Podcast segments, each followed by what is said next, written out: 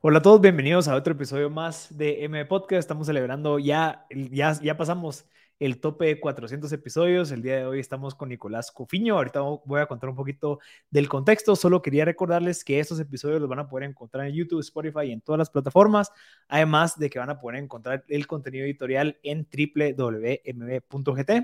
El día de hoy tenemos a un invitado sumamente interesante que nos va a contar un poquito de, que, de algo que no hemos hablado en el podcast y es la historia de la cerveza artesanal.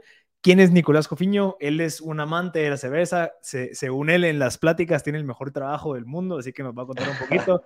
Además de ser el gerente comercial de cervecería El Zapote, también pues tiene bastantes certificaciones alrededor de la cerveza. Eh, aspira a ser juez y maestro cervecero y nos va a contar, pues obviamente con esos ocho años en la industria de la cerveza o, en la parte de interés de la cerveza, dos años en cervecería El Zapote, nos va a contar un poquito de, de dónde viene todo este nuevo, pues yo creo que es una nueva tendencia de la, de la cerveza artesanal, ya la gente está valorando más cuando ya requiere de un proceso un poco más eh, elaborado y exhaustivo, pero Nicolás es el que nos va a contar. Así que, Nico, felicidades por pues, los logros, ¿verdad? O sea, toda la trayectoria que llevas, ocho años es bastante y, por lo visto estás en el lugar adecuado para aquellas personas que aspiran a llegar a lo que querés ser. Así que bienvenido y qué buena onda que estés aquí conmigo para platicar un poquito de esto que tanto te gusta.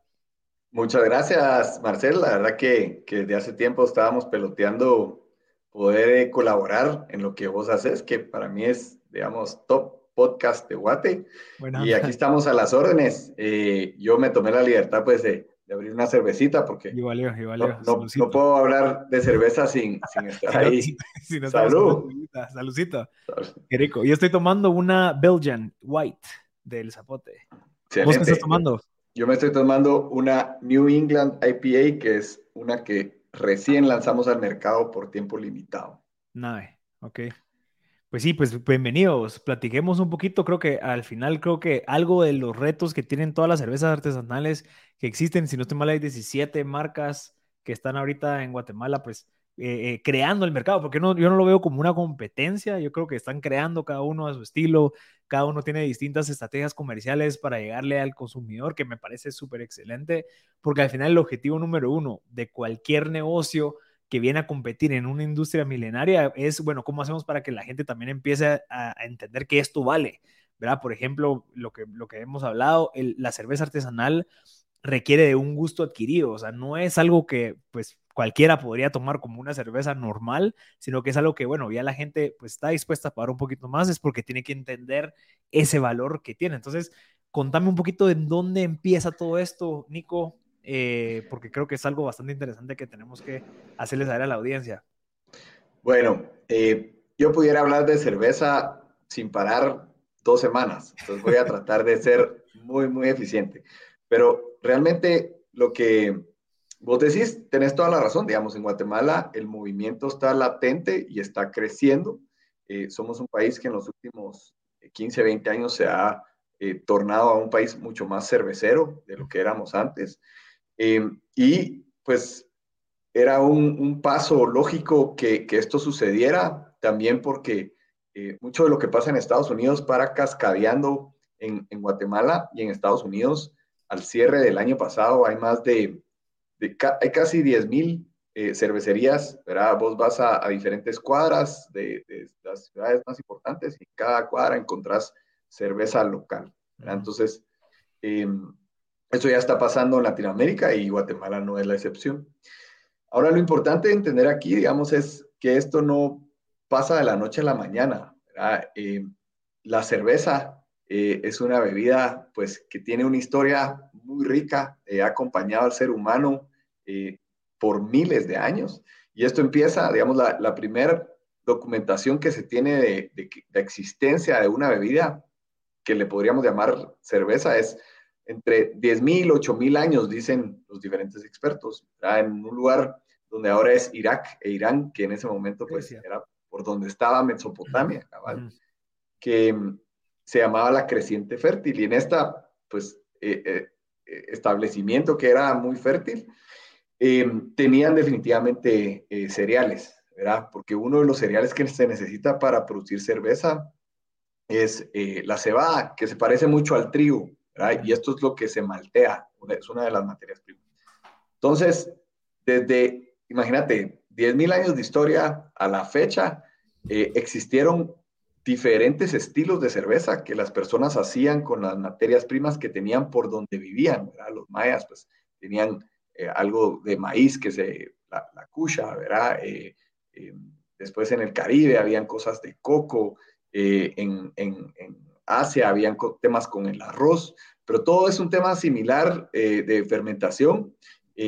y mientras la cerveza se va dando a conocer, que el boom realmente es en Europa, se siguen produciendo diferentes estilos de cerveza con diferentes materias primas que se tenían, donde las, estos cerveceros vivían, eh, porque obviamente la globalización y el transporte y esto eran limitantes. Entonces, lo que hacemos mucho en las microcervecerías o cervecerías artesanales es revivir estos estilos de cerveza que han existido y están documentados desde hace, eh, en, algunos casos, pues 400, 500, 600 años, en algunos casos más.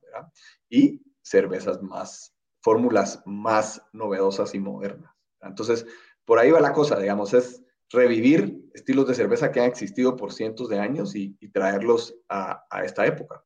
Claro, y, y, lo que tengo entendido es de que el proceso para poder crear tu propia cerveza, digamos, artesanal, no es algo tan complejo o, no es algo que solo las empresas grandes con grandes fábricas pueden empezar a hacer, sino que también es algo que es, o sea, se puede hacer cualquier persona con el tiempo, un espacio y con la maquinaria correcta, que creo que se puede conseguir eh, en Amazon, en eBay y demás, y el tiempo lo puede hacer. Sí, mira, y, me encanta lo que decís porque yo siempre le digo a las personas que se animen a hacer cerveza en su casa, ¿verdad? Para hacer una bebida fermentada, lo único que necesitas es un líquido que sea rico en azúcares, azúcares fermentables. Entonces, imagínate hace 8000 años, ¿verdad? Seguro alguien agarró un poco de, trigo o, cebada malteada, em, la, hizo alguna especie de atole o té con esto y lo dejó estar en una olla de barro probablemente, eh, la tapó y por ahí la levadura, que hay levadura en todos lados, levadura silvestre, ha de haber hecho su trabajo aterrizando en, esa bebida y la fermentó. La sorpresa de la persona que la tomó después, eh, pues fue una bebida que lo hizo sentir agradable, que le dio un buen feeling. Y eso se traduce, digamos, años luz al presente. Es lo mismo, necesitamos un par de ollas, necesitamos los cuatro ingredientes básicos, que es agua, agua de buena calidad, eh, malta, eh, lúpulo y lo que es la levadura. Con esos cuatro ingredientes puedes producir cerveza.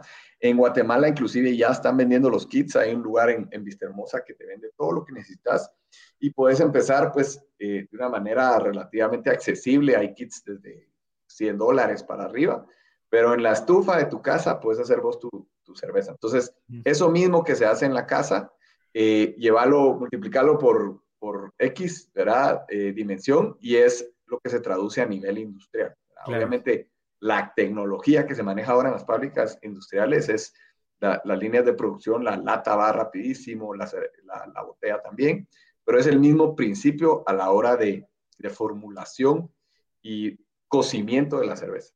Nosotros siempre hablamos de que la cerveza es un alimento porque lo haces en tu cocina y necesitas hacer unos cocimientos. Mira, y, y una pregunta, o sea, al final para yo obtener, digamos, esta Belgian White, la que vos mencionaste, la IPA y todas esas, es únicamente una variabilidad de los cuatro elementos que mencionaste. O sea, le pongo más lúpulo, le pongo menos de esto, le pongo más aquello, ¿cómo, cómo es que desarrollan, no sé, los distintos colores y demás? Mira, eh, esa pregunta también me encanta porque es muy buena. ¿Cuál?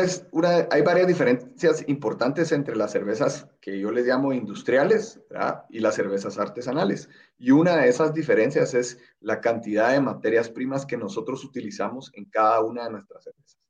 Por ejemplo, una cerveza industrial se produce, digamos, con, una eh, cebada malteada eh, y una cerveza artesanal puede llevar hasta cuatro diferentes cebadas malteadas.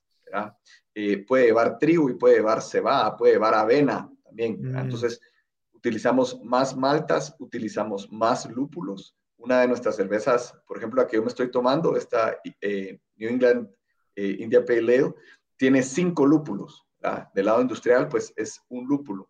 Y em, ¿qué pasa cuando, cuando se trabaja así? Digamos, si pensemos en un plato, una receta de cocina, ustedes pueden hacer algo muy sencillo, un pollo, digamos, hervido, si quieren verlo así, o pueden hacer un pollo que le agregan especias, que por ahí le, agregan algunas eh, vegetales, ¿verdad? Em, y, se toma más tiempo en, en, que ustedes lo cocinen. Igual es con la cerveza. Las cervezas artesanales, por llevar más materias primas, es uno de los factores eh, por los cuales también son cervezas que, que cuestan un poquito más eh, a la hora de comprarlas, porque una pequeña cervecería no tiene acceso a economías de escala como una grande. Y también, pues, em, el hecho de meterles más materias primas eleva un poco, digamos, el, el, costo de producción, que al final, por eso, digamos, no es porque solo le pongas el nombre de, esto es artesanal, tengas el derecho de, de cobrar más, ¿verdad? Sino que sí hay una razón de ser de por qué estas cervezas tienen un precio un poco más elevado. Claro, sí, ya te entendí, ya te entendí. Sí, porque yo, lo que tengo, lo que he visto es que hay unas que saben a durazno, hay otras que tienen unos sabores un poquito más elaborados, ¿verdad? O sea, que se asimila tal vez al tema del vino, en donde tal vez las cuatro variables, pero también agregas ya otro que otro gustito como para ver en dónde entra, eh, cómo, cómo funciona esa parte. Mira, en el mundo de, de la cerveza, eh, por ejemplo, nosotros en el Zapote tenemos una personalidad como microcervecería y a la fecha hemos sido muy, una personalidad, digamos, eh, muy clásica, eh, donde hemos revivido estilos de cerveza que están descritos en una guía internacional que se llama la guía BJCP o de los Beer Judge eh, Certification Program. Ahí, por ejemplo, te dicen que si vos vas a hacer una cerveza como la que vos estás tomando, una Belgian White, pues tiene que tener ciertas características de sabor, de color, de aroma, rangos de alcohol, rangos de amargor, de amargor, perdón. Entonces no es como que, digamos, voy a hacer una Belgian White y la voy a hacer como yo quiera, ¿verdad? Sino que nosotros nos eh, guiamos por estas eh, guías del BJCP. ¿Y por qué nos guiamos en estas guías? Porque el día de mañana, si nosotros queremos meter una cerveza a una copa cervecera, a una competencia de cervezas, nos van a clasificar nuestra cerveza eh, donde corresponda. Y, digamos, si nuestra, nosotros estamos diciendo que vamos a meter una Belgian White, pero se sale del rango de alcohol, o está por debajo, entonces definitivamente ya no caes en esa categoría y vos querés competir con otras cervezas que están en tu misma categoría. Entonces, nosotros le entramos así, tratamos de revivir diferentes estilos de cerveza para que el consumidor pueda probar diferentes cervezas y decir, bueno, esto me gusta y esto no me gusta, que es lo que empieza a pasar. Eh, ahora bien, las microcervecerías también se prestan para todo esto que se llama como experimental. Entonces puede haber personas que agarran un estilo de cerveza que, ya existe predefinido, pero por ahí, como vos decís, le pueden agregar durazno, O hay una cervecería en la antigua que les agregó níspero a una cerveza. Entonces, ya son cervezas que son nuevas y son experimentales eh, que no están en una guía, eh, pero que definitivamente tienen lugar para que el consumidor la pruebe y, y que los cerveceros las produzcan.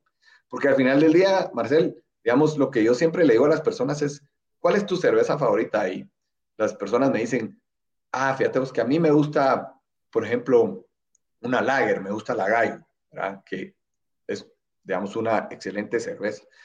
Entonces, yo les digo, bueno, está bien, pero ahora con todo este movimiento de cervezas artesanales, vos tenés la posibilidad de responder, fíjate vos de que depende, depende si estoy en el puerto, me gusta esta. Y si hace un día que está lloviendo eh, y hace frío, me tomo una porter.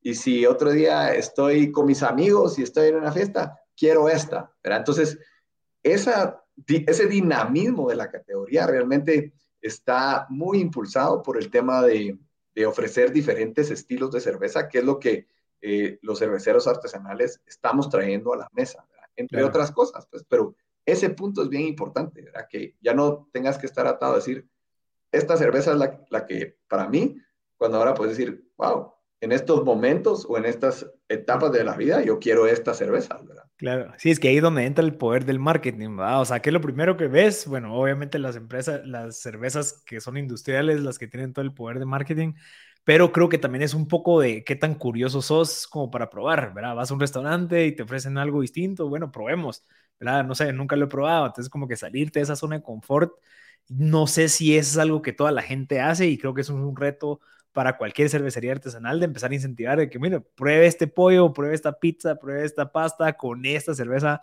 ¿verdad? Entonces también eh, creo que va mucho quiénes son las empresas que están promoviendo eso en sus restaurantes, ¿verdad? O sea, si voy a un restaurante y no me ofrecen nada, pues obviamente yo voy a escoger lo que a mí se me ocurre. Pero si viene el mesero y me dice, mire, le recomendaría que con esta pizza, con este pollo, con esta hamburguesa pruebe este X, Y, ¿verdad? O sea, tiene que haber un trabajo en conjunto entre todas porque al final, si nos vamos por puro marketing, creo que está un poco complejo, ¿verdad? Tiene que ser una colaboración, incluso hasta cultural, y decir, bueno, probemos, ¿verdad? Abramos un poco la mente, eh, probemos algo nuevo, a pesar de que no me guste, pues al menos ya sé que no me gustó, voy a probar la otra, etcétera, etcétera, y no solo quedarnos con lo que está aquí, ¿verdad? Porque obviamente ha sido programado 20 años. Sí, y digamos que cada consumidor y cada segmento de consumidores es bien diferente, pero hay varios puntos importantes en lo que decís, y hay uno que a mí me encanta y es, digamos, hay reglas no escritas en el movimiento de cervezas artesanales y vos lo mencionaste hace un rato que en Guatemala ya hay varias microcervecerías. Y a diferencia del lado industrial y a diferencia de, mercados maduros de diferentes industrias, yo lo veo así, es a nosotros estamos acostumbrados o entendemos tanto del lado empresarial o del lado del consumidor que los grandes jugadores están constantemente peleando por ganar ese consumidor, por ganar esa participación de mercado, por liderar. Y el movimiento de cervezas artesanales y de cerveceros craft es muy colaborador. Digamos, eh, si el día de mañana yo me quedo sin una materia prima, sé que puedo levantar el teléfono, llamar a otro microcervecería y le digo, vos, ayúdame, y seguro me, me han ayudado, ya lo ya ha pasado digamos, en, ocasiones, o que nos llamen a nosotros para pedirnos ayuda con, con cierta eh, problema que tienen en el área de producción. ¿Y por qué existe esta colaboración que inclusive se traslada a los puntos de venta? Digamos, a nosotros en, en la cervecería 14 hay veces que nos han comprado cerveza, ¿verdad? Y hemos hecho eventos en conjunto. Entonces, la teoría detrás de esto, y es lo que a mí me encanta, es que eh, como esto está empezando, si incluimos y logramos meter más consumidores a la categoría o al movimiento, todos vamos a ganar. Porque el día de mañana, digamos, vos estás tomando hoy una Belgian White, pero si el día de mañana se te cruza en un supermercado, un restaurante, una Belgian White de otra microcervecería, ya vas a tener la capacidad de decir, wow, esta me gustó de aquellos, quiero probarla de estos otros. ¿sí? Entonces ya, solo con eso ya ganó todo el movimiento. Entonces, ese es un punto bien importante y creo yo que vale la pena considerarlo para todas aquellas industrias que están emergiendo, digamos, en, Guatemala, que existan esas colaboraciones. No siempre todo tiene que ser, digamos, de, ir a luchar al mercado y, ver quién es el más fuerte o el, más grande o el más astuto, sino que a veces cuando crecen todos, verá, todos los barcos se levantan de, de la misma manera. Entonces, ese punto a mí me encanta. Y después, algo que vos dijiste también, digamos, nosotros por ser, digamos, un producto de, de, un, de, un, precio un poco más elevado, tenemos que usar extra, estrategias que nos permitan realmente vender una experiencia. Nosotros no estamos vendiendo cubetazos de cerveza, ni, ni está diseñada la cerveza artesanal para que vos te sientes y te tomes eh, seis o siete, digamos. No, no lo vemos pasar mucho. Es una cerveza que también tiene mucho cuerpo ah, mira la que yo estoy tomando, no tiene nada de claridad. Entonces, eh, tiene mucho cuerpo, varían en su porcentaje de alcohol. Entonces, lo que hemos visto que pasa es que las personas se toman tres o cuatro cervezas artesanales y después pues, ya se mueven a, otra cerveza eh, que, que, que, ellos tienen, digamos, ya ubicada como la que, siguiente que ellos van a querer consumir. Em, entonces, tenemos que capitalizar sobre esas experiencias. Y una de las experiencias más importantes del movimiento artesanal es el maridaje. Vos lo mencionaste, digamos. Y, voy a entrarte a una pequeña anécdota que yo le cuento cuando me toca ir a capacitar a restaurantes. Y les dije que hace un tiempo tuve la oportunidad de estar en México, en el DF, y llegué a un restaurante y el mesero me dijo, eh, ¿qué va a querer comer? entonces yo, ah, mire, me, interesa este platillo, ¿verdad? Es un platillo, un, un, pescado. Y el mesero me dijo, mire, con ese plato, pida esta cerveza chica, yo me quedé, qué, bien, ¿verdad? Y estoy seguro que si yo le hubiera dicho, mira, dame esta cerveza primero, él me hubiera dicho, mira, mire, esa tómela, eh, coma este plato con esa cerveza. Entonces, digamos, yo veo que en Guatemala no tenemos nada que envidiarle a nadie en nuestro tema de, alimentos, ¿verdad? Eh, tenemos restaurantes y comida muy buena. Y una de las misiones del Zapote es que nosotros podamos colaborar en la capacitación de todo el personal para que cuando vos llegues, te diga, mire, si hoy tenemos este pastel de chocolate, no se tome un café, pruébelo con una porter. Entonces, todas esas experiencias de maridaje son eh, muy enriquecedoras, porque además no solo es, digamos, a la ficha, ¿verdad? Sino que ciertas características de sabor y de aroma de una cerveza empatadas con características de diferentes platos, te van a hacer, digamos, una experiencia wow. Eh, la que nosotros más vivimos es esa que te digo de un, de un, de brownie de chocolate, un pastel de chocolate con la porter. La porter es una cerveza muy robusta, digamos, oscurísima. Eh, y muchas personas dicen, no, esa para mí no, pero cuando hacen ese maridaje, la gente se cae de la silla. Yo no sabía que esto existía, ¿verdad? Y el mundo del vino, digamos, lo ha hecho muy bien y nosotros tenemos que seguir esos pasos para que el día de mañana las personas digan, carne asada, voy con este estilo. pay de limón, me animo con esto. Ensalada ácida, voy con esto.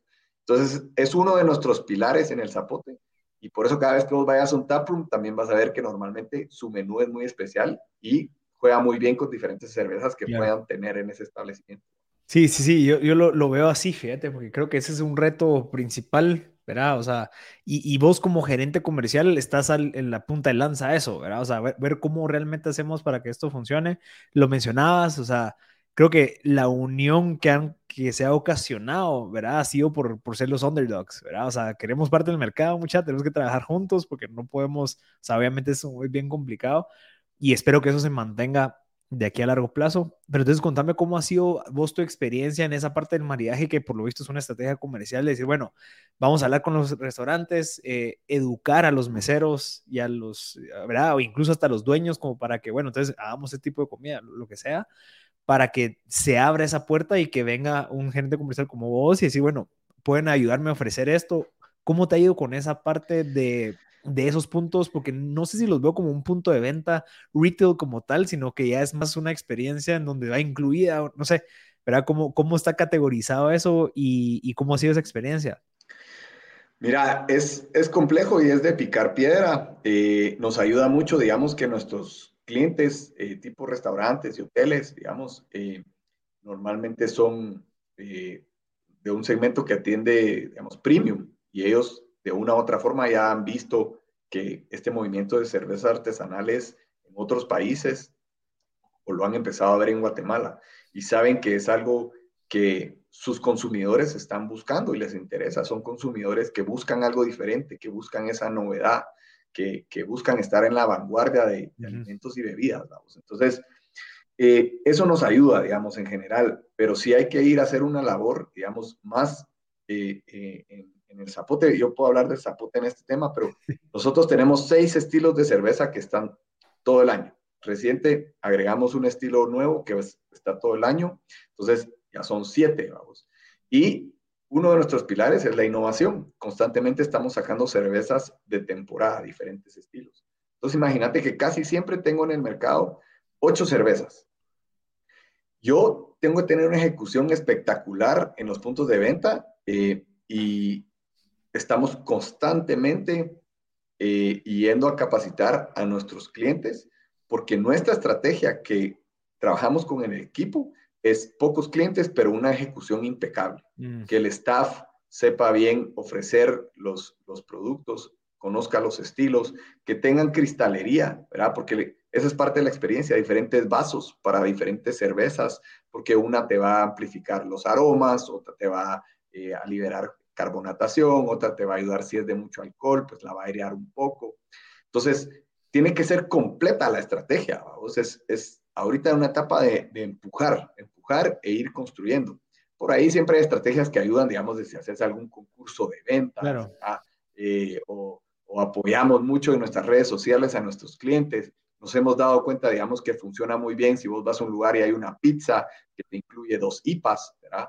Eh, cosas así, pero em, es de ir construyendo y cada cliente es diferente y a veces, digamos, por ejemplo, el ceviche, que va espectacular con tu Belgian White, digamos, en cevicherías premium. Eh, tal vez yo no necesito generar cobertura con mis ocho estilos, sino que ahí me enfoco más en que rote bien la Belgian, que va, como te digo, es un maridaje ideal con un cevichón. Entonces, es, es muy, trato, eh, trato muy personalizado, es muy de nicho, pero eh, así toca, ¿verdad? Ir construyendo poco a poco.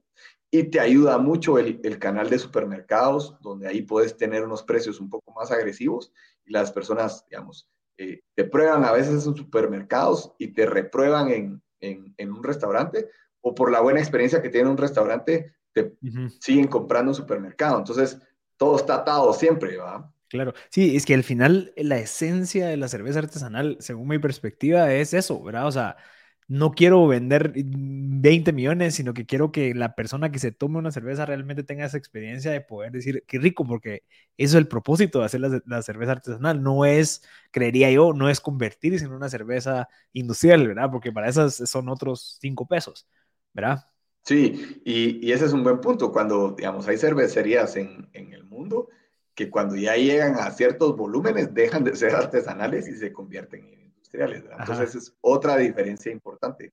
Pero sí, digamos, esto no es de, de, volumen, esto es de calidad, es de experiencia y es estar en el lugar correcto, en el momento correcto. Claro. Otro, otra variable bien importante, digamos, en, en artesanal es que cerveza de barril está muy ligada a, a cerveza artesanal.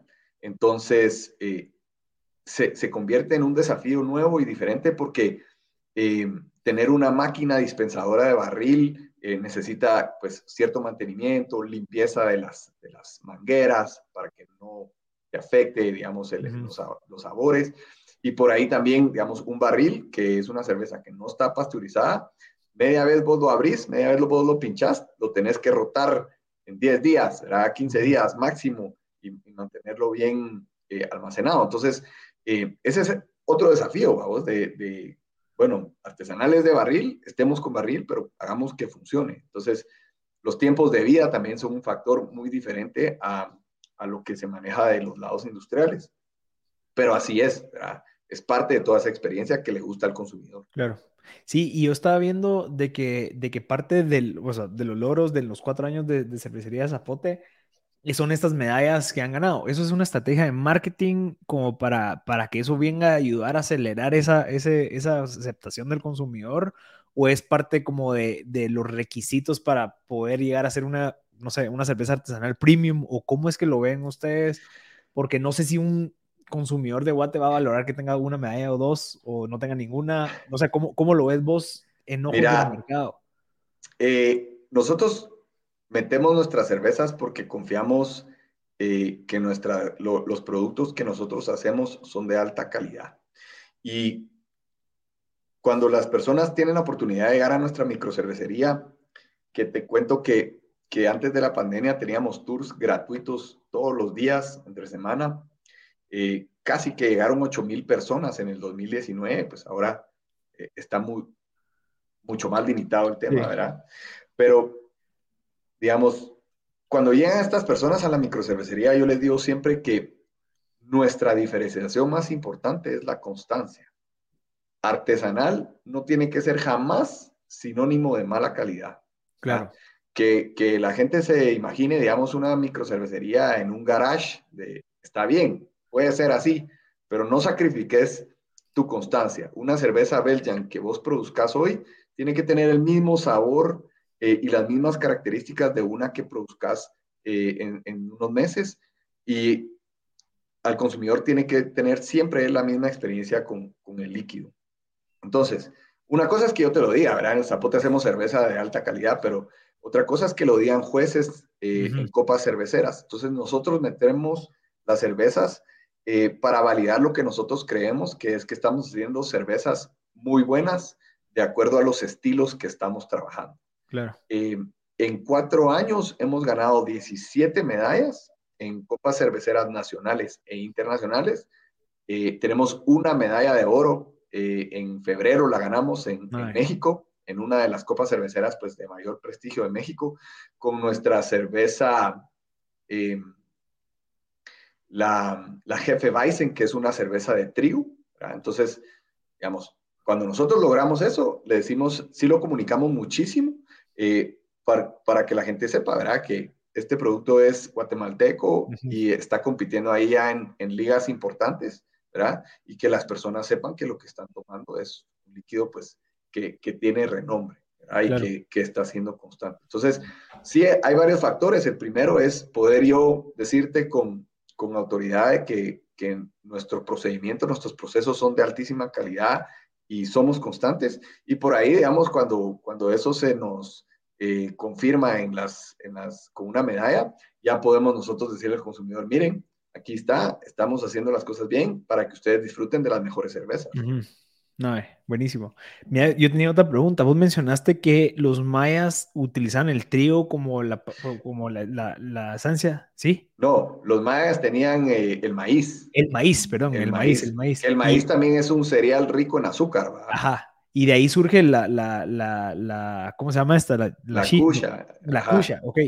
¿En, en, dónde, ¿En dónde nos fuimos en la parte de cultura latinoamericana a irnos a más atraído por la parte del trigo que por el maíz? Digamos, Digamos el marketing o eh, eh, ¿qué fue lo que el pasó? el tema es que en, en, Guate y en la región no se da mucho eh, trigo ni tampoco se va, ¿verdad? Necesitas climas mucho más fríos con más cantidad de horas de sol. Entonces, realmente utilizaban lo que tenían a la mano para, para fermentar. que como te digo, al final si vos tenías una, un líquido, un jugo de una fruta rico en azúcar, eh, eventualmente lo podés fermentar y se vuelve una vida alcohólica. Entonces, eh, por ahí en Guate hemos visto, digamos, muchos vinos eh, a base de miel o con mango, o, cosas que, que, sí se daban aquí en ese entonces, hace 2000, 2500 años. pero el maíz en general sí estaba aquí presente, hay con una disponibilidad bastante fuerte. Entonces, eh, y, pensemos también, a Marcel, que el maíz de los mayas era un maíz físicamente y orgánicamente bien diferente al maíz que se tiene ahora. Pero era un maíz y, y ellos se dieron cuenta, cuenta, ¿verdad? Que, digamos, en su procedimiento, ellos masticaban el maíz y eh, lo escupían en un recipiente con agua y la levadura que, que, estaba dentro de la saliva hacía una fermentación. Ok. Eh, entonces, es, es, es, bien interesante, vamos, como te digo, yo, a mí me apasiona mucho y, y, y me, me, emociono, eh, pero, pero ponete, ese tema de la fermentación, hasta hace 200 años, con la tecnología y la ciencia, se entiende. Antes era como magia. Ah, eh, y a la fecha, el otro día estaba leyendo un libro que decía que más de un tercio de los alimentos que consumimos tienen algún tipo de proceso de fermentación, los quesos, el yogur, medicinas, ¿vamos? y hay diferentes levaduras para diferentes alimentos. Pero ese, las levaduras son muy importantes, es, es un eh, organismo microscópico que está vivo, y en el caso de, de, de la cerveza y algunos otros destilados, lo que hacen es que se comen las azúcares que están en ese, digamos, en un atolo mosh, eh, eh, que se extrae de, estos cereales, de, la cebada malteada. Y cuando hace ese, ese, ese, digamos, cuando se come esas azúcares, produce alcohol y produce carbonatación. Mm. Entonces, hay muchas personas que dicen que eh, el maestro cervecero tiene que tener contenta su levadura para que le produzca su cerveza que quiere. Claro una, una, una cerveza, si, si, haces ese procedimiento de fermentación y no estás a la temperatura correcta, la levadura te da diferentes sabores y aromas. Interesante. Entonces, hasta con la tecnología de los últimos, con la revolución industrial realmente, que se dan los termómetros, se da, digamos, todo este tema de conocimiento microscópico y, biológico, eh, ya la cerveza que, que, nos tomamos hoy sí ha de ser muy, muy diferente de una de hace 300 años. Muy diferente. Claro. Entonces podríamos decir de que no se llevó a cabo o no siguió el tema del maíz por el tema de que tal vez era mucho más fácil conseguir el trigo ya listo para hacer cerveza que el maíz como lo usaban hace mil, dos mil años. Exacto, cabal, digamos, era un tema de disponibilidad de materias primas. Claro.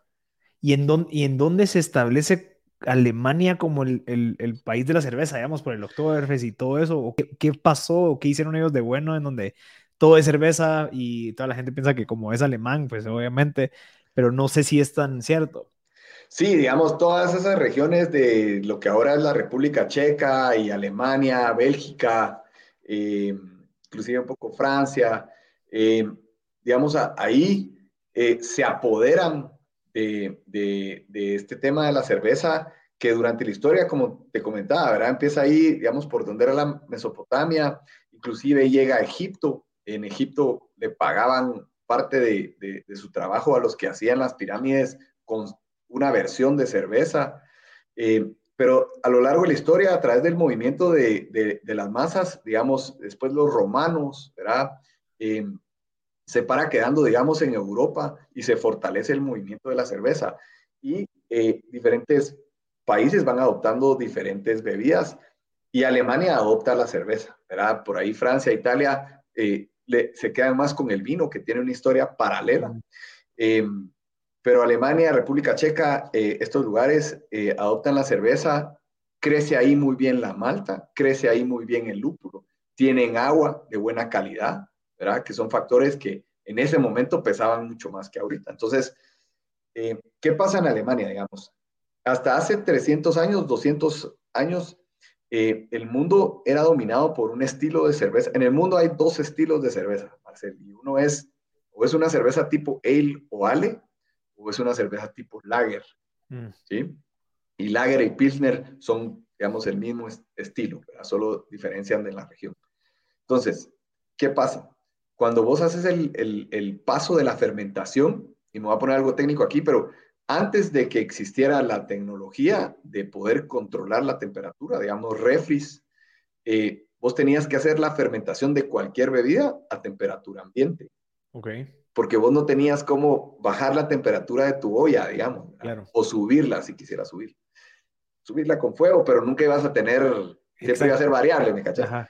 Entonces, si vos ves, digamos, una serie de la Edad Media, ¿verdad? Como, por ejemplo, Juego de, Tronos eh, o, alguna película de la Edad Media, siempre llegaban a una taberna y decían, dame una e ale, dame una ale, ¿verdad? Porque era lo que había, era cerveza fermentada a temperatura ambiente. Y vinieron los alemanes y en base al clima, porque en Guatemala somos privilegiados, ¿verdad? Y solo tenemos invierno y, primavera, pero en lugares donde hay más frío, ¿verdad? O más calor, el clima bien, era bien importante en los ciclos de producción de sus diferentes alimentos. Y em, porque en, un periodo cosechaban y en otro periodo podían almacenar y en otro periodo podían eh, producir. Entonces vienen los alemanes y producen una cerveza que eh, la meten en barricas de madera una, y, la y la meten en cuevas, ¿verdad? Y estas cuevas son bastante frías y para que dure esta cerveza eh, metían pedazos de hielo que cortaban de ríos, así mm. como la película Frozen. Entonces venían y metían estas barricas en cuevas con pedazos de hielo y las dejaban ahí tres, cuatro, seis meses cuando sacaban estas cervezas empezaron a dar cuenta que esta cerveza sabe diferente a la otra que hago en temperatura ambiente. ¿verdad? Y ese proceso de guardar esa cerveza en frío es el proceso de lagering ¿verdad? o de almacenar algo en frío. Y ahí ellos se dieron cuenta que esta cerveza almacenada en frío tenía otras características y le, es la cerveza que ahora conocemos como lager. Y con la revolución industrial ya es mucho más fácil para los maestros cerveceros decir, este mosto lo voy a fermentar a una temperatura más baja, con chaquetas que tienen las ollas, bajas la temperatura y haces tu fermentación y te sale una cerveza que, es muy eh, clara, muy eh, fácil de tomar, eh, no oculta mucho una cerveza tipo lager. Nosotros en el Zapote producimos una lager y todas las demás son estilo ale. Eh, mayoría de las microcervecerías se inclinan más por las ale, aunque hay algunas tienen lager en su portafolio. Eh, y de ahí, de lager o ale, se derivan eh, cientos de estilos de cerveza. ¿verdad? Puedes tener lagers que sean oscuras y puedes tener ales de, tirando a claras, rojas, oscuras. ¿verdad?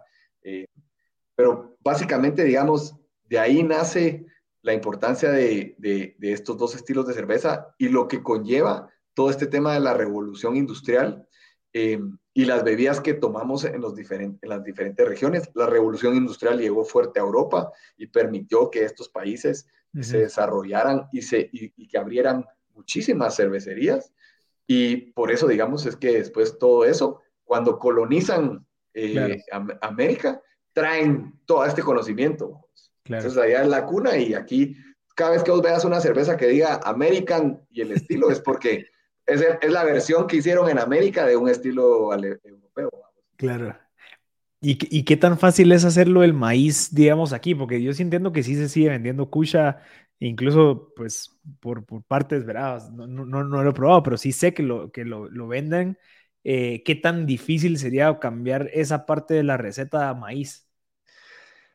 Wow, esa es una pregunta eh, compleja. Mira, lo del maíz está disponible todo el tiempo, ¿verdad? Y yo no quiero, no, me atrevería a decirte qué tan fácil es o no, porque nunca he, hecho cucha, pero digamos, por la forma en que lo hacen, me imagino que no ha de ser muy complejo, ¿verdad? Necesitas un líquido eh, que tenga bastante azúcar, que proviene del maíz y lo dejan fermentar, me imagino yo. En algunos casos las personas se ponen creativas y dicen que a veces le agregan, digamos, eh, eh, otras cosas, vamos, pero eh, eso sí es un tema, digamos, lo, que pasa es de que sí es un tema ya más de nuestra cultura. Yo, siento que esas bebidas alcohólicas están enraizadas y son parte de nuestra cultura y así como hay, vas a Livingston y encontrás el Gifty, entonces ya es como algo que, que, es cultural. También he visto yo, digamos, en algunos lugares en el interior cuando me ha tocado salir, eh, que venden kusha, ¿verdad? Una vía que se llama kusha, eh, ya como más industrial. Pero yo te diría de que todas estas cosas eh, que vienen de, de, cientos y miles de años, realmente no va a ser tan complejo producirlas, más sí va a ser complejo que sea constante el sabor y las características. Claro, interesante. Mira, para, para ir aterrizando un poco la parte comercial, cuáles son las funciones específicas de un gerente comercial, digamos, en tu situación, en donde eh, de cierta manera estás liderando este movimiento, en donde todavía hay un gran océano azul, se podría decir, porque se está creando. ¿Cuáles son tus prioridades? ¿Cómo, ¿En qué te estás enfocando vos, además de dar a conocer pues, la, la historia para que la gente entienda? Pero ¿qué otras variables existen dentro de tus responsabilidades para que esto sea un éxito? Mira, eh, lo más importante es la construcción de equipo. Para mí ese es un diferenciador importante y el equipo que tenemos en el Zapote es un equipo de primer nivel. O sea, sin duda, eh, nuestras personas que, que nos apoyan en, en, el área de ventas, nuestros ejecutivos de ventas, son antes de ejecutivos de ventas, embajadores de la marca. Las personas que trabajan conmigo de la mano en el día a día son embajadores de la marca toda nuestra maestra cervecera es una maestra cervecera mujer que pues eso nos, llena de orgullo, vamos, porque en una industria que normalmente eh, e, es muy de hombres, eh, ella produce con su equipo nuestras cervezas, que son cervezas que nunca nos fallan. Yo siempre bromeo que eh, es relativamente un, paso adelante salir a vender lo que ellos producen porque es de tan buena calidad. Entonces, para mí, en esta etapa, eh, es que todos seamos los mejores embajadores del movimiento de cervezas artesanales eh, con un excelente producto. Esas dos áreas o esos dos factores me facilitan el trabajo, que es velar por el desarrollo de la cobertura, el desarrollo del conocimiento de la marca, eh, llegar a ciertos objetivos que nos vamos planteando año tras año y, y bajo un plan estratégico de los próximos 5 o 10 años. Entonces, eh, que es muy importante, digamos, ir buscando esos, esos números, pocos clientes bien ejecutados, seguir innovando, ofreciéndole al guatemalteco cervezas, estilos de cerveza diferentes eh, para que el día de mañana, si, si vos probaste, digamos, la Belgian White y tener la oportunidad de ir a Bélgica, decir, wow, esta yo la probé en Guate, qué buena onda, aquí en Bélgica es, está por todos lados, ¿verdad? O, una de trigo alemana y entonces, o, o, las americanas, en fin, Em, ese, ese, digamos, creo yo que, que, es el trabajo más importante o la responsabilidad más importante que, que tenemos ahorita. Em, el trabajo del día a día, digamos, es, es importante, pero tener esas visiones a largo plazo y tener al equipo correcto que te apoye. Eh, para mí ese tema de, de calidad humana eh, pesa mucho vos y, integración del equipo.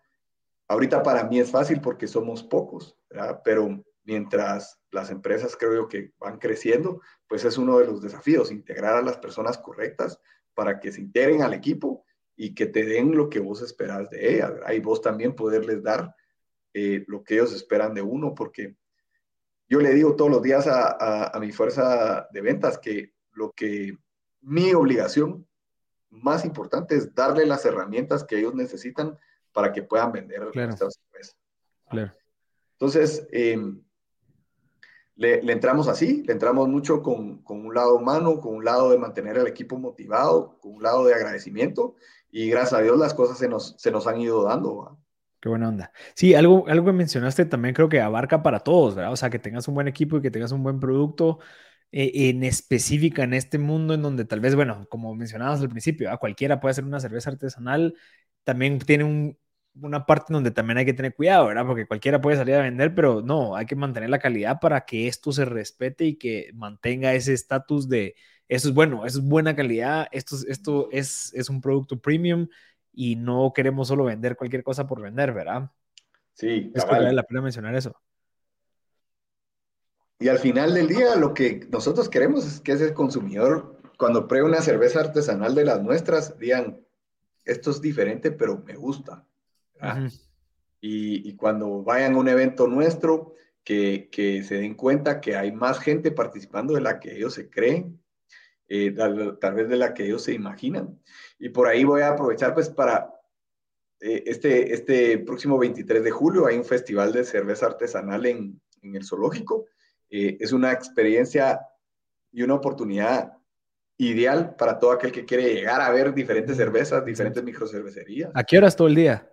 Empieza a partir de mediodía, pero realmente, digamos, es, le, estamos apostando mucho. No ha habido, habido este festival en los últimos dos, tres años y creo yo que va a ser algo, pues, que, que permea, ¿verdad? Las personas llegan y se den cuenta de que esto es una realidad, está pasando y que es bueno, pues, y es, es, un ambiente familiar, pet friendly, no, es, no es un lugar, digamos, de, de, consumo irresponsable, vamos. Ajá. Sí, y ahí es una comunidad porque están todas las cervezas o solo Zapote. No, estamos todas, pues creo que van a participar como 10 casas, pero estamos todos ahí, pues, ¿verdad? Y, y, somos camaradas, digamos, eh, como ah, digo, estamos a una llamada, pues, ¿verdad? Un WhatsApp. Qué nave. Buenísimo, Nico. Mira, ¿y cómo te pueden contactar si alguien quiere, pues, no sé, que, que des alguna conferencia, algo así como para educar del tema de historia de cerveza o algún tour dentro del Zapote? ¿Cómo, cómo se pueden contactar contigo? Pues lo más fácil es a través de las redes sociales de la marca. Ahí nos escriben. Eh, o también tenemos un WhatsApp de la microcervecería. También lo pueden encontrar ahí en, los botones de acceso, tanto de nuestro Instagram como de nuestro Facebook. Eh, todo eso, digamos, nos, llega a las personas correctas. Eh, estamos siempre a las órdenes con el zapote, si ustedes quieren que, los apoyemos en algo. Y, y, así crecemos todos juntos. Buenísimo, Nico, te lo agradezco. Nico Cofiño, muchas gracias a toda la gente que estaba escuchando. Creo que es un buen tema. La verdad es que educarnos en, esta, en este tema. Saludcito, Nico. Gracias por tu tiempo. Te lo agradezco. Y por favor, a la gente que, que está escuchando esto, pues eh, anímense, ¿verdad? Prueben alguna una cerveza artesanal. Hay bastantes casas, todas están luchando por lo mismo, todas están eh, esforzándose bastante en mantener una buena calidad y más que todo que tengan una excelente experiencia. Yo lo veo más como una experiencia porque es algo en donde de verdad te saca de lo que normalmente estás. Tenés hasta incluso como que despertas ese criterio de, de, de mira qué rico, sabe a esto, sabe a aquello, algo que no se hace normalmente cuando uno consume pues algo que ya pues ni siquiera se lo cuestiona. Eh, el abrirte a estas oportunidades te hace pues tener una buena plática con alguien con quien te estés echando tu cerveza porque estás pues hablando de, de, lo que estás y hay ciertos lugares que ya te permiten venir a vivir esa experiencia tomándote tu cerveza. Entonces, recomendadísimo, Nico, gracias por tu tiempo y la, y la, paciencia de explicar aquí la, la historia de la cerveza. Gracias a toda la gente que se conectó hasta el final. Yo soy Marcel Barsgut. Solo confirmando, Nico, se me olvidó, el, las redes sociales del Zapote, ¿cuáles son? Eh, cervecería El Zapote, eh, tanto en Facebook como en Instagram. Ahí estamos a las órdenes. Va, buenísimo. Entonces, mucha gente, muchas gracias a todos. Yo soy Marcel Barscut y nos vemos en el próximo episodio. Gracias. Dios, nos vemos.